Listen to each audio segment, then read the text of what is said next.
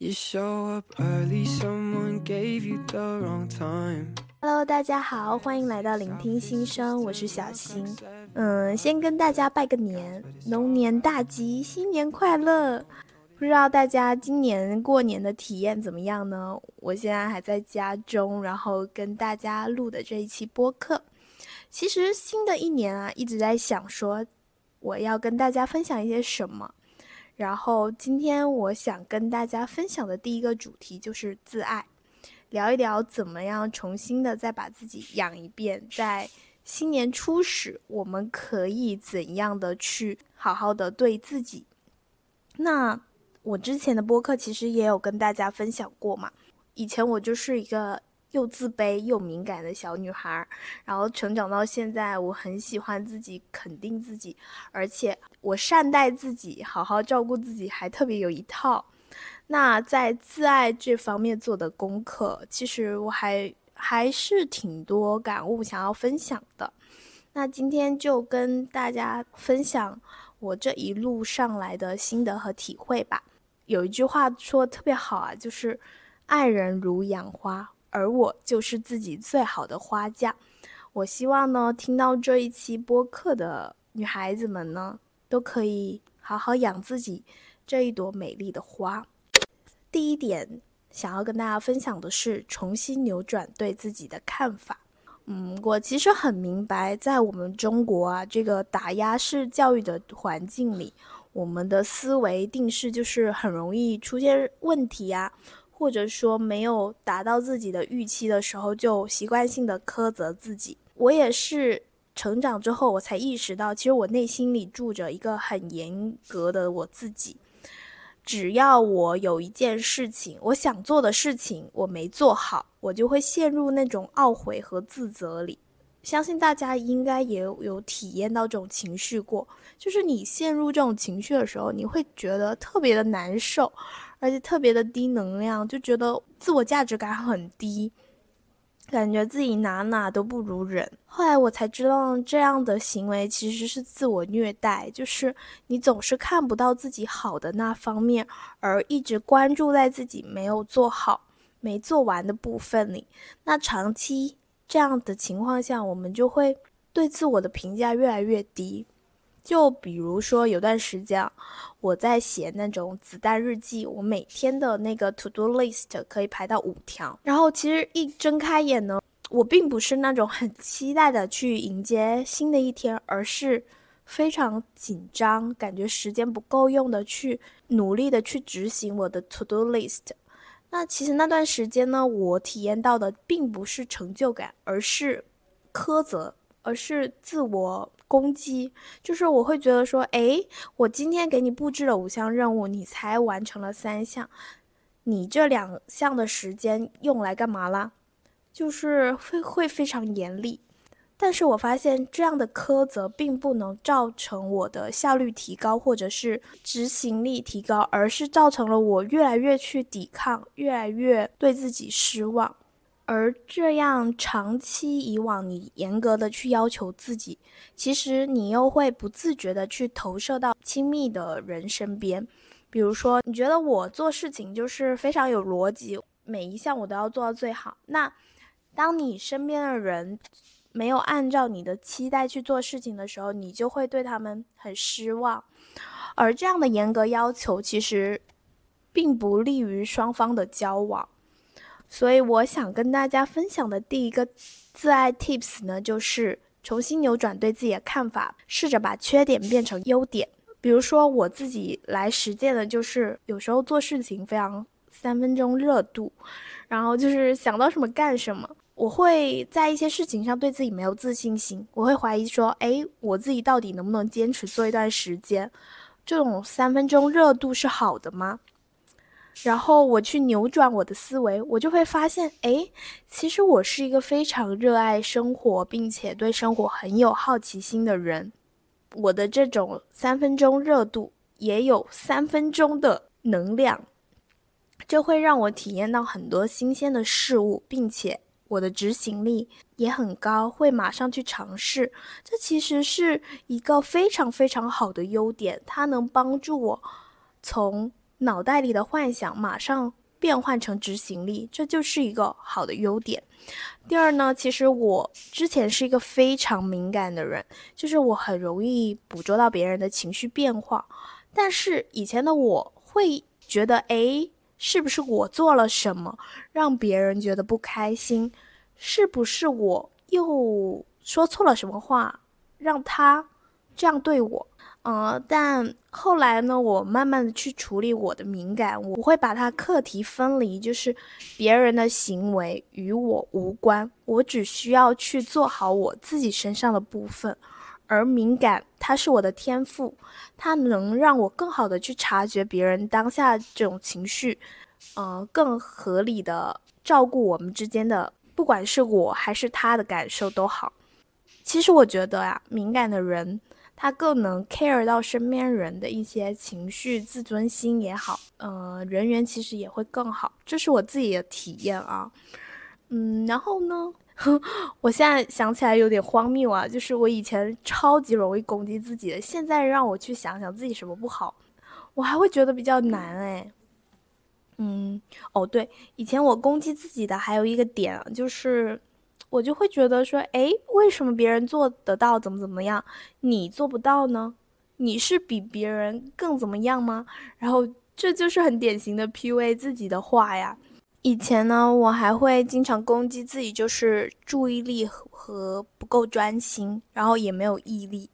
但现在我才发现呢，我的注意力其实是很宝贵的。当我专心投入在做什么事情的时候，我会发现。哦，原来这件事情是我喜欢的，它更能让我有意识到我更喜欢、更擅长什么事情。这其实呢也变成了一种优点。呃，如果听到这里的听众朋友们呢，你对现在的自己不是很满意，你可以在评论区留下你对自己不满意的地方，让我来夸夸你，让我来帮助你。扭转自己的看法。我这么实践下来，我会发现，试着去把批评自己的地方变成优点呢，你会发现自己从来都是有价值的，只不过是你的想法限制了你对自己的看法。每个人都是独一无二的，每个人都有自己擅长的那一部分。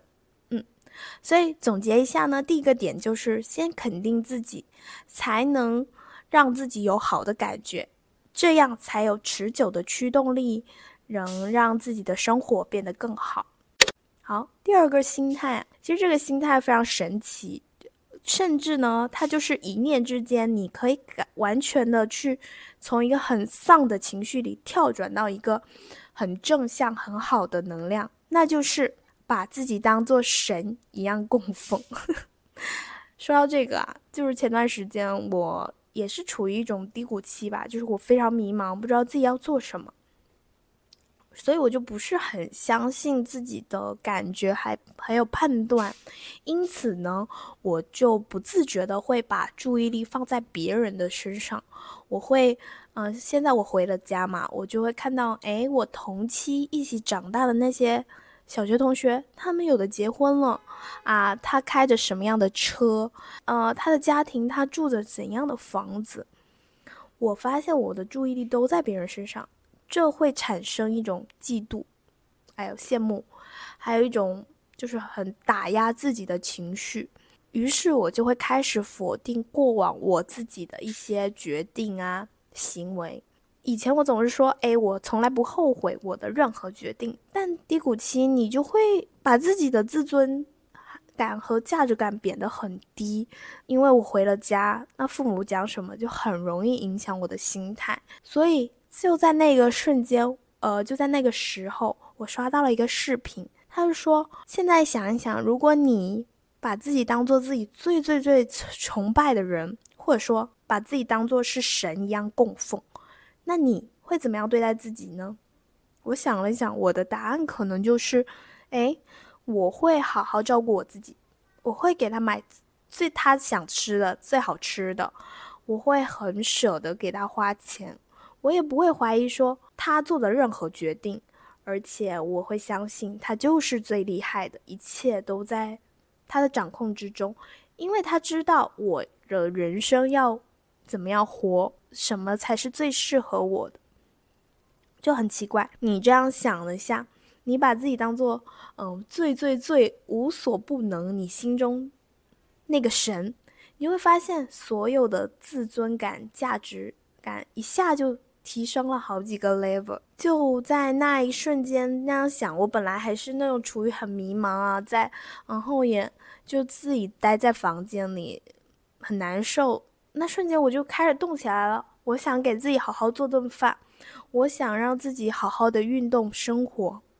就那一瞬间的改变，嗯，所以讲到这里呢，就想跟大家分享一下，就是其实，在生活中还是尽量要给自己一个好的体验，才能突破自己内在的匮乏感，好好对待你自己呢，你就能明显感受到你身上的能量变化，嗯。我才发现啊，就是那些好的体验给我带来的滋养呢，让我创造的价值远远超出我当初可能为这个投入的费用或者是精力。比如说，嗯，现在我很喜欢我自己，所以每一年新年我都会给自己送礼物，不管我那时候的经济状况怎么样，我会满足自己那时候非常想要的一个东西。嗯，比如说今年啊，我给自己送了一块陆冲板。其实我一直想要好好学习陆冲，这个愿望已经很久了，我只是缺一块板。那在这个新年这个非常好的时机，我就选择送给自己这样一份礼物。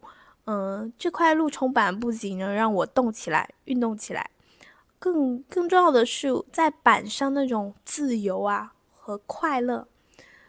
这种体验其实是远远超出我买这块板的价值的。嗯，其实内心就是我觉得自己配得上，嗯，这样的花费，并且我也尊敬和宠爱自己。还有讲到旅行，其实可能换在十八岁的我的时候，我可能不会想说，我会去，我会，我能做到一个人去整个中国旅行吗？我好像没有想过，但是在今年我旅行了八个城市之后，我才发现，其实这些事情已经对我来说非常的稀松平常了。换一个城市生活，呃，去到一个新的城市，好像也没有那么困难，而且也没有那么害怕。而旅行中这些奇妙的体验，还有看过的风景呢？会让我回到那一些瞬间，给我的体验，让我的自我呃又丰盈了许多。我很舍得为自己的体验花钱，可以这么总结。这其实放在我过去的信念体系里，我是绝对不会这样的。就像和大多数中国人一样，过去的我呢，会非常忽略自己的体验，而是希望留下一些看得见的、摸得着的、实实在在的东西。比如，我会去计较说，嗯，旅行啊要花很多钱，但是这些钱好像可以用来换买一些更实在、更实用的东西的时候。以前我就会去压制自己的欲望，还有想要新的体验的欲望，但这种匮乏感其实直接造成的行为就是会把物质看得比人还重要。过去的我呢，会非常计较我为身边的人花钱花了多少，并且期待我花的钱他们同样会回报给我，而且我花钱的时候还夹着一种莫名的愧疚感。就是会觉得，哎呀，我花了这钱，好心疼啊！当我意识到我的感受和体验都很重要的时候呢，我每次花钱的时候，其实会想说，花了还会有，花了会回来，而且非常感谢钱带给我新的体验，这种。配得感和满足感很难去描述，但你真的这么做了之后，你会发现你的感受会很好，因为你是在照顾自己的感受，同时你的配得感也慢慢的提升。还有讲个有意思的变化呀，就是，嗯，我大学的时候买衣服会挑便宜的嘛，然后因为感觉衣服就是马上穿了又换，穿了又换，所以于是我买了很多那种。二十几块、三十几块的衣服，然后整个大学的衣柜其实特别的满，但我发现我总是感觉我没衣服穿，因为那些便宜的衣服啊，它穿一两次就会起球，然后要么就是它的领子太大了，容易走光，我就不爱穿；要么就是它哪里穿一次就破了，我也不想穿了。到现在的变化呢，就是我会去看这个衣服实际的款式，还有实际它用的什么材料和质量。当你买衣服买多，你确实会发现你经常穿的衣服就那几个款式，而且你穿它的时候会觉得自己不管身上皮肤穿的很舒服，它把你的身材也。囊括的非常好的时候，其实这是对自己呃身材更了解，以及你对自己适合什么样的衣服也有个更好的掌控。对，然后现在我每次看到那种好看的但是又便宜的衣服，我不会再很冲动的去买了，因为我只要想一想那些被我遗留在衣柜里一直没动的衣服，以及他们穿一次起球后的那种质感，就不会想要再买了。所以现在我就会宁愿我买贵的衣服，而且更适合我的这种消费体验其实是更好的。好的，然后讲完第二点呢，我想跟大家分享的其实是我在感情方面的自爱。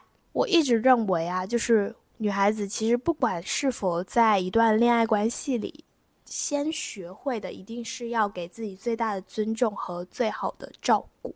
嗯，现在我是处在单身的状态嘛，然后我一直告诉自己的其实是要享受恋爱前漫长的孤单。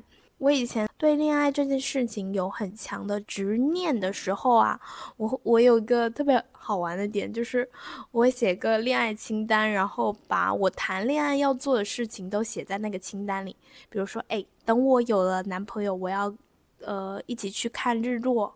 嗯，去看重温哪哪部哪部电影，然后我要收到一束很漂亮的花。但其实这个你就把期待放在了呃恋爱还有这个人身上。后来呢，我开始慢慢的学会好好照顾自己的感受的时候呢，我经常会做的事情呢，就是我会选择跟自己一天的约会，比如说工作啊，周末。周六这一天天气特别好，特别适合约会。我就会早上啊早起，然后把自己捯饬的特别漂亮，然后，嗯，呃，咱们先去一个很想去的咖啡厅约会，给自己点了很喜欢吃的蛋糕，好喝的咖啡，坐在那里，然后，嗯，很用心的去品尝那个蛋糕。嗯，那约会无外乎吃饭、看电影嘛。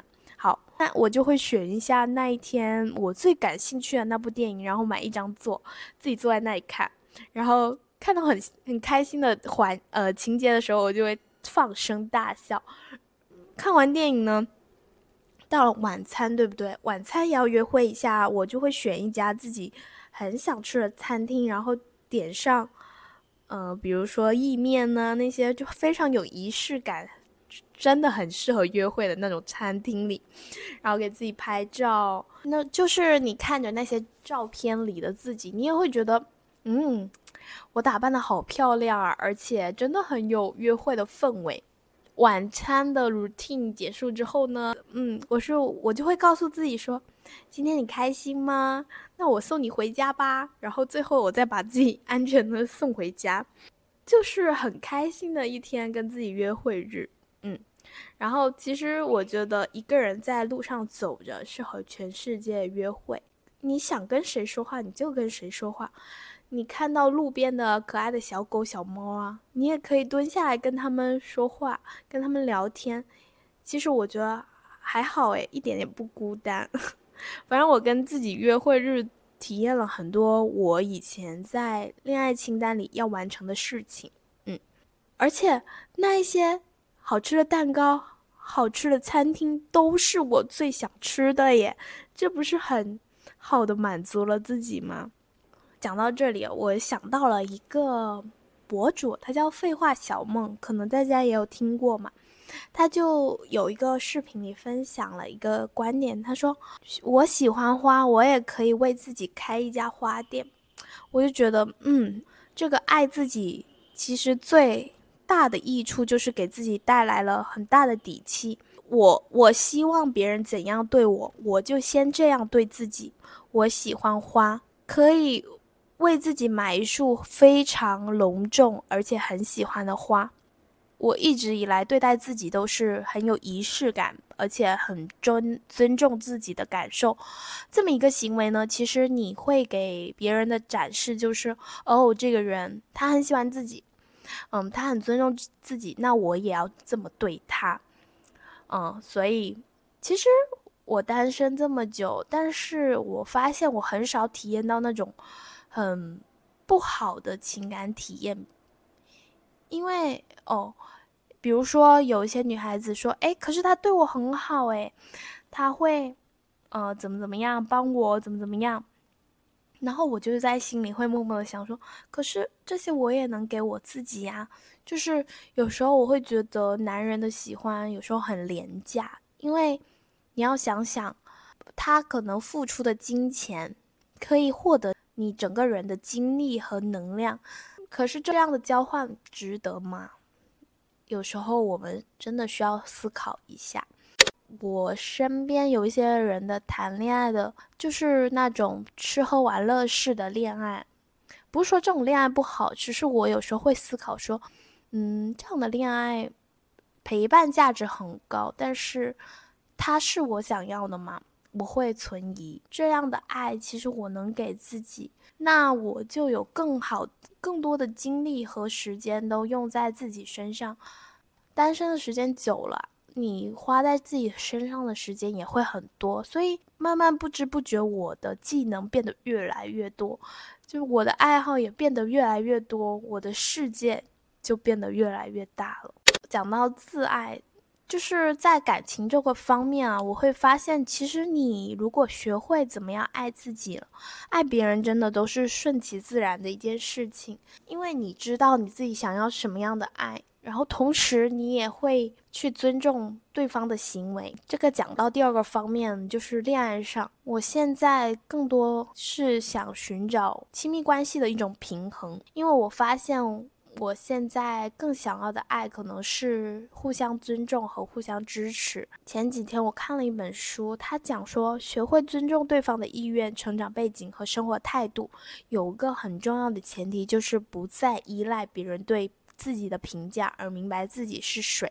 这个点，真的我非常的认同。就是慢慢的，我们学会怎么样对待自己之后，你会发现有时候。别人对你的行为你是不能容忍的，就你不允许他们这样对待你。嗯，在情感里的 PUA，以及会更有意识的洞察到对方在你身上更想要的是什么，你能很明显的去看出他的目的，你能很清晰的看到对方是否抱有目的性，还是他是非常真诚的跟你接触的，你的心里是有一个很直接的标准的。因为你知道怎么样善待你自己，怎么样对你是最好的时候，你心里有一条很简单的线，能画清楚这个人他是真心的看到你的优点，你整个人是发光的而来喜欢你、追求你，还是他想从你身上获得一些什么。所以，不管说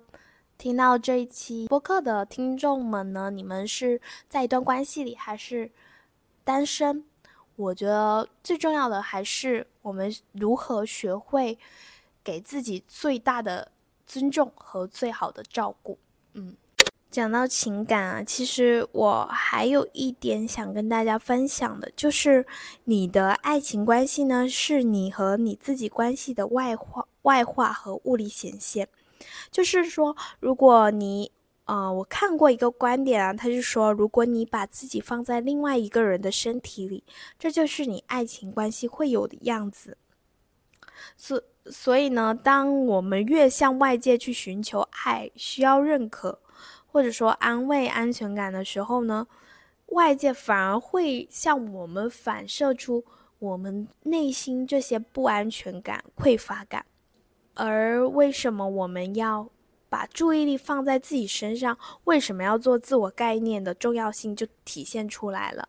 如果我们有了一个非常强的自我概念，自信，就是说，哎，我是值得的，我我是最容易被爱的，我是在显化爱，爱是最容易显化的东西的时候，我感受到了我内心的爱，我很安全，我正在被接受，我很清楚，我就应该被爱。这样的信念的时候，我们就会慢慢变成这样的存在状态。当你的自我概念稳定之后呢，你会看到你的情感关系其实就是一个非常自然的副产品，因为你不用试着去改变你的爱人，你也不用去弄明白他们，他们就会慢慢的和你匹配的。第四点呢，我想跟大家分享的就是，别人怎么样对你，都是你教他们的。看到有一句话，我想跟大家分享一下：如果你改变世界的方式是不停的向外要，那么你会发现，你要的越多，你身边的人也会因为你的这种状态而引发他们的焦虑和匮乏感。而这种状态的你只会更加匮乏无力，你不够的感觉就会被强化，而这种自我形象会不断的被加固，越来越难以突破。而且很多时候，你身边的人不是不愿意给，而是他们自己也是匮乏和无力的。这个世界运转规律就是，所有人的所有人事都在以你所相信的方式对待你。他们以你内心认为你应该被对待的方式来对待你，你内心怎么样对待自己，他们就会怎样对待你。这一点其实我还蛮有感悟的，因为以前我就是一个非常自卑的女孩子，就不敢去表现自己，也不太自信，得到机会之后去展现自己。那别人看你也会觉得，哦，这个女生她可能能力也不太行，然后她做事也有点畏手畏脚的，那下次就不要再找她了。那可能冥冥之中我就会失去很多机会。但现在我 不是很自信的时候，我也会装得很自信。当机会来的时候，或者说我想尝试某件事情，而我没有经验的时候，我都会说，哎，交给我吧，放心，这个事情我能做好。我就非常自信且笃定的去展现我自己，那其实人们也会更容易去相信你是一个有能力的人，你是一个自信的人，你是一个能处理好很多事情的人。这种信赖感呢，首先还是要你自己给自己。嗯，哦，还有一点啊，我其实这几年学习自爱的过程中，我也有在影响我的家庭。以前我爸爸妈妈。也是比较打压式教育，也不太会鼓励去的去鼓励我，比如说肯定我做好了哪些事情，所以长期以往我会觉得说，哦，我可能也不是一个好的人，也不是一个很优秀的人，因为在父母的眼里，他们好像没有表扬过我，也没有夸赞过我，所以我们家过去可能是会比较压抑，但是就慢慢爱自己，肯定自己。我有时候做一件事情，我就说：“天呐，我好厉害！我这件事情又做好了。”妈妈，你说我厉害吧？我妈妈就会顺着我话说：“嗯，厉害，厉害，不错，不错。”然后，嗯，我也慢慢的会去表达爱，说：“哎，谁谁谁，我好爱你啊！”然后每次回家，我就抱着我妈脸亲。然后慢慢的，这个氛围其实是会影响的。然后我就会发现，我妈妈、我妹妹，她也会更会表达她们内心的感受了。有时候我的错误，我也会直接承认说：“哎，这件事情我不对。”那我发现我妈她也会说：“对不起。”这就是这些事情，她变得更容易说，也更容易表达了情感就在我们内在里流动。真的就是先从自己的内心去探索，向内求。你可以相信自己的影响力会影响到身边的人。好，第五点呢，想跟大家分享的就是，成长就是直面自己内心的匮乏，学会借力，可以让我们升级的更快。这一点呢，就是以前其实我不太愿意去 直面自己的一些缺点以及自己做不好的地方，我就是想逃避。可是逃避不是办法呀，总是会遇到事情，遇到事情的时候，它又会再次出现。呃，分享一个我观察到的现象啊，就是人会为了合理化自己做不到的，或者说给不出来的东西，有时候会用某一种体制、大环境，或者说某种目前不可逆的条件来加强这一部分的理由。比如说，很多人会跟我讲说：“好羡慕你出去旅行啊，我也想这样，可是我怎么怎么怎么样。”然后我就跟他讲说：“你也可以的，只不过需要你下定决心。”还有一些人，他说做自己很好，我也知道啊，但是必须要有钱才有底气，就是会给想完成的这件事情附加很多的条件，来合理化说，哎，我自己就是做不到。但这样的心态呢，其实是一种逃避。直到现在呢，我养成的一种思维定式就是，我会及时的去复盘我每一周做的好的地方，做的不好的地方，然后直面我的错误，或者说做不好的地方去优化它，给自己一套解决方法，然后快速的去进行改进，这样其实是一种更好的方式。而且目前呢，我也觉得抱怨其实是一件。非常没有用的事情，我不再抱怨为什么父母不能给我我想要的东西，我也不再去轻易的抱怨为什么别人不能满足我这个那个，因为我发现抱怨它解决不了任何事情，反而会让自己变成一个非常懦弱的人。而当你直面了自己内心的匮乏，或者说目前的不足，就是勇敢的去承认自己的不足。你才能进步的更快，嗯，可能讲到这里啊，跟自爱的主题有点偏差，但是我不想停留在给大家灌一些心理鸡汤的层面上。就我自己来看，我真的觉得成长就是需要一些魄力和决心的。你可以下定决心看到自己的不足，你可以下定决心看到自己过往做错的一些事情，然后承认它、接纳它、优化它。在这个过程中，你就会越来越相信自己的执行力，还有判断力，还有决策力。你就会相信自己，嗯，做的事情都是值得的，自己能走的最好的一条路吧。嗯，然后呃，还想跟大家分享一个 tips，就是其实我们在成长过程中要学会借力，比如说学会。运用自己身边的一切资源，不管说是人脉平台，还是一些自己身上有的一些条件，都可以好好的去利用它。就比如一个例子吧，我现在非常的想要学习做疗愈事业，然后在二零二三年呢，我就开始去接触一些在做这些事情的人，我加了很多疗愈的老师，然后看他们。的朋友圈都在写一些什么内容？他们在关心的一些热点是什么？然后我就会去有意识的捕捉，然后放到我自己的内容上来。我觉得也是一件很不错的事情，就是你直接去接触你最想成为的那类人，是你成长最好的途径。还有在做播客嘛，然后我就会加很多的主播，我会去看他们是怎么样写自己的播客的。推荐语的，啊，是用怎样的语态在标题里呢？放了一些什么样的热点亮点，我都会偷偷学习，然后放进我的知识库里去内化它。我觉得这是一件很棒的事情。嗯，今天跟大家聊了很多自爱的 tips，其实自爱这个话题真的很大，而且也有很多人聊过，但是我就从自己非常个人化的经历来分享。也是我这二十三岁四五年的一个总结吧。过往那么多我向外索取的部分，原来就潜藏在我自己的内心。原来我一切想要的东西都可以在我内心里体验到。而在自爱的过程中，我可以慢慢找回自己的配得感和自信心。嗯，相信听到这一期播客的女孩子们呢，都能把自己好好的在。养一遍，从身到心，好好的学习怎么样善待自己，怎么样给自己最好的。就你要相信，你就是世界上最值得被爱的人，最好的人。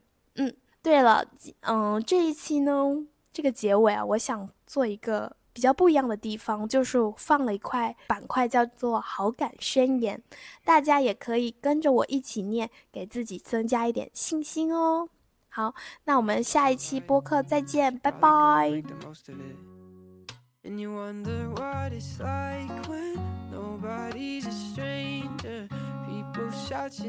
好感宣言来啦！我好喜欢这种喜欢自己的感觉，我真的很为自己骄傲。感觉很好，就是不需要理由的，享受就是了。我明明知道，我想要的一切都会实现，我可以创造自己世界里任何一切我想要的东西，还有什么理由我会感到不开心呢？即使现在有很多的现状是我不要的，我不是也可以改变他们吗？既然我可以改变自己。不要的部分，我又有什么好不开心的呢？反正我真正想要的感觉是很好的，我不需要等到物质世界显化了才感觉很好，我可以在想象的世界里马上感觉很好。聚焦在哪一面的选择权始终在我自己的手里，想看到好的就会看到好的。好啦，下期再见啦，拜拜。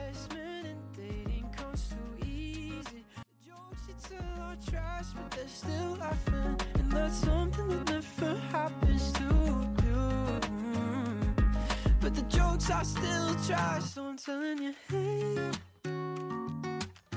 don't you let that big guy get in your way. You can take a deep breath, but don't take a deep check on the target. Everybody's so drunk they forgot it. It's okay, it's just a song from yesterday. Mm. And they all get sticking folks on weeknights Broken bones in street fights. And I'm just counting hours that I should stay. And they got more rings than they got fingers. Anxiety that lingers. And I'm just writing songs about what I did yesterday. So I'm telling you, hey Don't you let the big get in your way you can take a deep breath, but don't take a deep check on the talking. Everybody's so drunk they forgot it. It's okay. It's just like you always say. It's just a song from yesterday.